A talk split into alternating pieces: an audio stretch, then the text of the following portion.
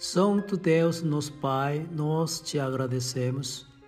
Já se passaram dois mil anos da morte do Senhor Jesus e Ele já perdoou nossos pecados.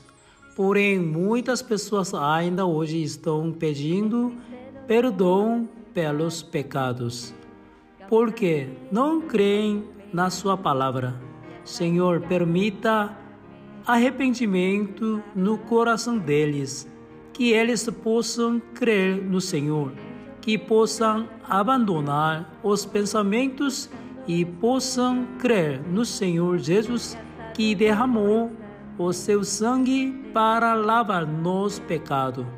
Por meio desse retiro, não importa como nós temos vivido até hoje, que o Senhor possa abençoar a todas, todos para é, podermos nos renovar.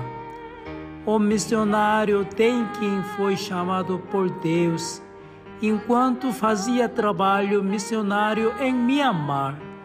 Ele compartilhar o evangelho com muitas pessoas.